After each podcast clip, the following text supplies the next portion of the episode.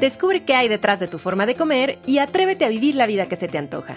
Esto es De qué tiene hambre tu vida con Ana Arismendi.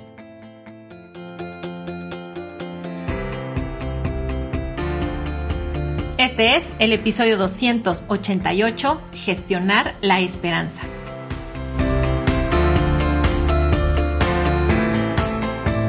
Comunidad, qué alegría encontrarnos una semana más en este espacio que es el podcast en español más importante sobre psicología de la alimentación. Aquí hablamos sobre la relación que tenemos con el cuerpo, con la comida y sobre nuestra salud mental.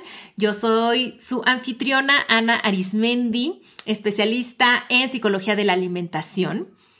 Y hoy quiero hablarles de una emoción que se hace muy presente a inicios de año, que es la esperanza. La esperanza es una emoción orientada hacia el futuro que nos permite ver posibilidades. Tiene la función de ayudarnos a conectar con aquello que es posible y por lo tanto nos da la energía e ilusión de establecer y perseguir metas. La esperanza es la encargada de hacernos sentir esta como como sensación de renovación y este entusiasmo hacia el año que estamos comenzando. Sentimos esperanza cuando decimos frases como este año ahora sí tal cosa o cuando planteamos nuestras metas. En el cuerpo, la esperanza se siente como un aumento de energía, en la mente como ideas, como proyectos, y como proviene de la familia de la alegría, generalmente nos hace sonreír. Sin embargo, escuchen esto. Aunque la esperanza es una emoción agradable, no siempre es funcional. A ver, ¿cómo, cómo está eso? Porque pues si se siente bien, debería ser positivo sentirla, ¿no? Pues fíjense que no siempre. Y por eso es bien importante no clasificar las emociones como en positivas o negativas. Porque tanto las emociones que se sienten agradables como las desagradables tienen una parte de funcionalidad y también una parte que en la que no son funcionales. Esto es bien importante entenderlo comunidad. No porque una emoción se sienta agradable, quiere decir que siempre nos funciona, que siempre es funcional. No siempre las emociones que se sienten cómodas en el cuerpo que nos gusta sentir nos acercan, por ejemplo, al bienestar no siempre nos ayudan a tomar buenas decisiones, no siempre nos ayudan a relacionarnos correctamente con otros.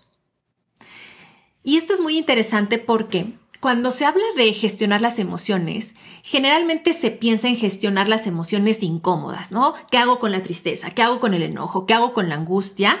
Y claro que hay que aprender qué hacer con ellas. Sin embargo, es igual de importante gestionar las emociones cómodas como el amor, la alegría, el entusiasmo, la calma o la esperanza. Y pocas personas cuando están trabajando con sus emociones conectan con la importancia de gestionar también las emociones agradables.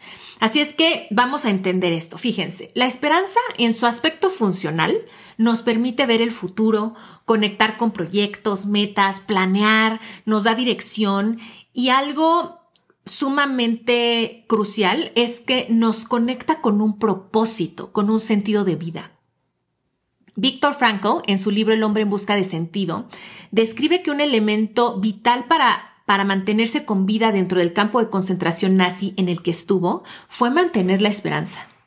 Pensar que haría una vez terminada la guerra y contar con metas, eso le generaba una ilusión, una esperanza que le ayudó a seguir cultivando un sentido de vida aún en los momentos más adversos y eso le salvó la vida.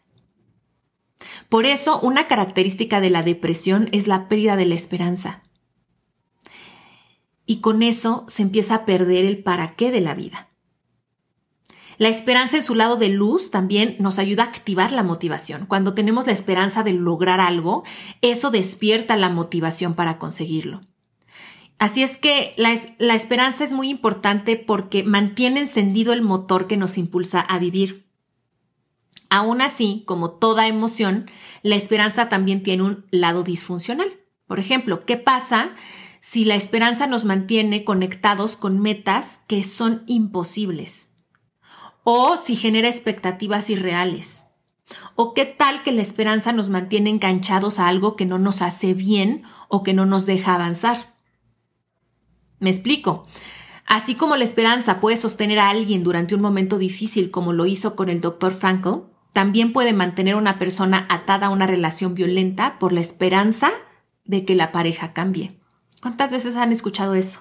No, es que él ya va a cambiar, no, es que seguramente el próximo año, no, es que ya que se resuelva lo de la casa, entonces va a cambiar. La esperanza puede impedir que una persona suelte una relación de pareja que a todas leguas ya terminó por mantener la esperanza de recuperarla o de volver. La esperanza muere al último es un dicho popular que se suele tomar como positivo, sin embargo, no, en todos los casos es así.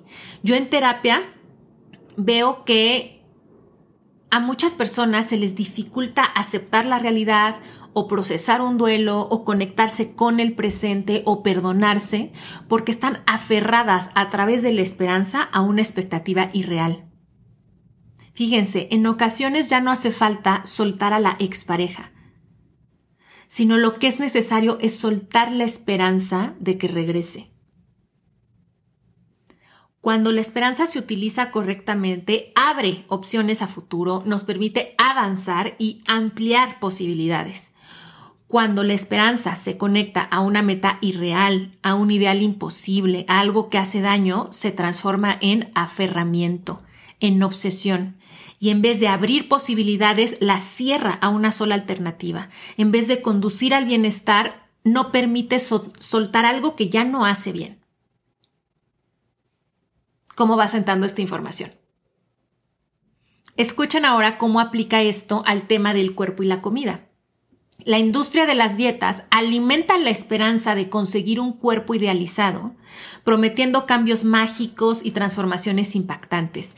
Y eso en vez de ser positivo es contraproducente porque hace que las personas se aferren a un ideal y por ende rechacen su propio cuerpo. La esperanza de alcanzar un cuerpo idealizado genera insatisfacción corporal en el presente lo cual puede llevar a que las personas desarrollen conductas de riesgo con la comida y con el ejercicio, afectar su autoestima y generar discriminación a cuerpos que sean diferentes al ideal y todo ese malestar que surge por mantener esa esperanza de que eh, voy a conseguir de alguna manera el cuerpo ideal. La esperanza es la emoción con la que más lucra la industria de las dietas al inicio de año. En mi experiencia, de lo más difícil de trabajar en el proceso de soltar las dietas no es en entender que hacen daño o en comprender por qué ya no conviene estar en el ciclo de las dietas. Lo más complejo suele ser soltar la esperanza de alcanzar el cuerpo idealizado y todo lo que la cultura de las dietas promete cuando se alcance ese cuerpo. Les invito a cuestionarse en qué aspectos de su vida la esperanza les es útil y en cuáles les genera frustración, obsesión, rigidez y aferramiento. Estos son algunos consejos para gestionar la esperanza. Primero, conectar la esperanza con el bienestar. Pregúntense, ¿aquello que les genera esperanza les conduce al bienestar? Porque si no, estamos hablando de esperanza disfuncional. Por ejemplo, tengo esperanza de regresar con mi ex, pero ¿eso me traería bienestar? ¿O tengo esperanza de que esta dieta ahora sí funcione? ¿Hacer esa dieta me va a conducir al bienestar físico, emocional y social? Si una meta no te hace sentir bien, no es para ti, por más idealizada por la sociedad que esté. Segundo, transforma la esperanza en perseverancia. A veces, y esa también es parte como de la sombra de la esperanza, a veces puede convertirse en una experiencia muy pasiva. No por nada, la palabra esperanza tiene la misma raíz de la palabra esperar. Tener esperanza no hace que las cosas suceden. Si realmente están esperando algo, pónganse manos a la obra y perseveren, porque lo que va a hacer la diferencia no es nada más tener esperanza, sino aplicarse. Tercero, cuidado con convertir esperanza en aferramiento. Pueden darse cuenta que están ahí si no piensan en otra cosa más que eso que esperan, si por sostener la esperanza de algo pierden otras oportunidades, si todo su mundo empieza a girar alrededor de aquello que esperan. 4. Establezcan metas realistas. Si siguen con la esperanza de alcanzar el cuerpo idealizado, lo más probable es que se queden esperando y pagando un costo muy alto. Entonces, ¿qué otra meta sería realmente funcional, sería realmente alcanzable y realista? Y quinto, usen la hermosa energía de la esperanza para impulsar aquello que les permite crecer, florecer, aprender, sanar y que es realista. ¿Cómo ven comunidad? ¿Cómo les cayó esta reflexión de la esperanza? ¿De qué manera esta visión ampliada sobre esta emoción les ayuda a conocerse y a tomar mejores decisiones? Confío en que este entendimiento de la esperanza les ayude a gestionarla con mayor inteligencia.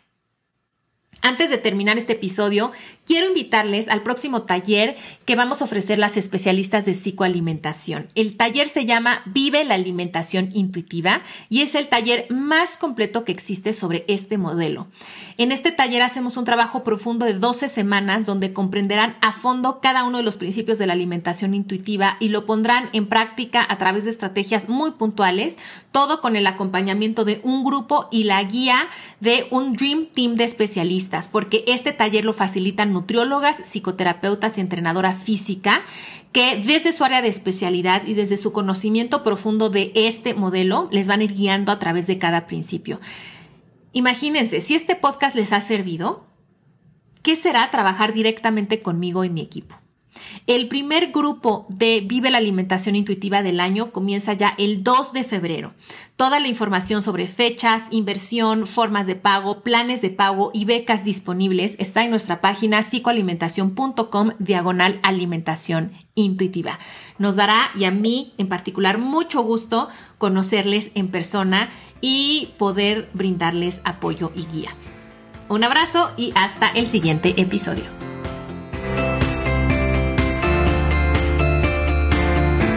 Fue De qué tiene hambre tu vida con Ana Arismendi. Para más información visita www.dequetienehambretuvida.com.